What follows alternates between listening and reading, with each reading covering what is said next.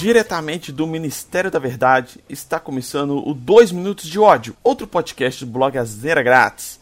Meu nome é Alves Diego e este podcast é baseado no livro clássico 1984 de George Orwell, onde iremos expressar toda a nossa raiva e ódio sobre um assunto qualquer. E o tema de hoje é homeopatia.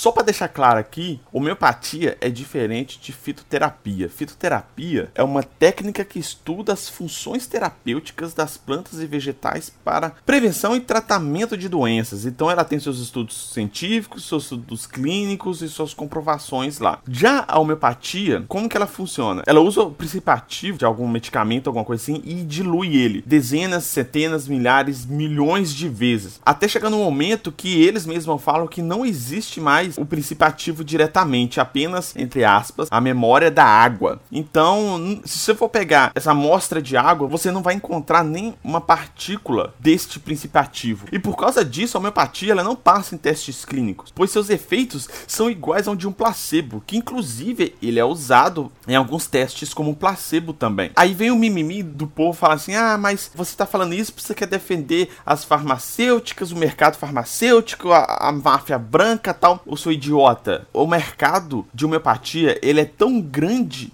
quanto de farmacêutico. A diferença é que é o que? O farmacêutico, a gente tem várias agências regulatórias no mundo todo. Existem vários estudos, várias pesquisas científicas para até liberar aquela medicação. Você está vendo isso agora com a, a, vacina da Covid. Tem vários estudos que tem que corroborar com a eficácia da medicação. Ao contrário da homeopatia. Por quê? Como ela não tem seus efeitos comprovados, as agências regulatórias ela nem fazem os estudos direto para fazer a liberação ou não daquela homeopatia. Porém, o uso da homeopatia ele é muito perigoso, pois não há nenhuma comprovação que ele vai curar doenças reais. A homeopatia é usada para doenças geralmente psicológicas que o médico pode indicar o uso da homeopatia. Mas neste caso em específico, a homeopatia ela é usada mais como se fosse um placebo do que um medicamento real. Então a pessoa vai achar que está tomando uma medicação para curar a, a problema dor de cabeça, algum problema psicológico, de estresse, por exemplo, e vai se curar. E assim como a astrologia e o terraplanismo, a homeopatia usa alguns princípios científicos, porém elas usam somente alguns pontos para justificar sua pseudociência listen.